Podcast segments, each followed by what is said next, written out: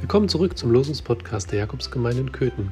Heute ist Dienstag, der 24. März und die Losung aus Psalm 145 lautet: Der Herr ist gerecht in allen seinen Wegen und gnädig in allen seinen Werken.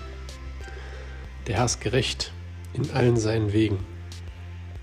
Aber die Wege des Herrn sind unergründlich. Das heißt es auch. Eine Gerechtigkeit, die Gott am Ende der Zeit herstellt, ist etwas, worauf ich große Hoffnung setze dass Dinge, die im Moment unglaublich ungerecht sind und, oder mir einfach nur ungerecht vorkommen, dass die sich irgendwann aufklären.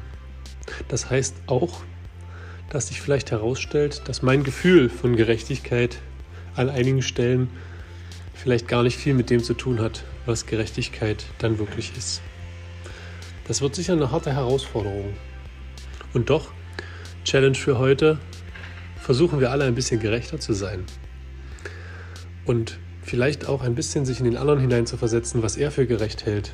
Am Ende ist es dann ein Austarieren zwischen seinem Gefühl von Gerechtigkeit und meinem.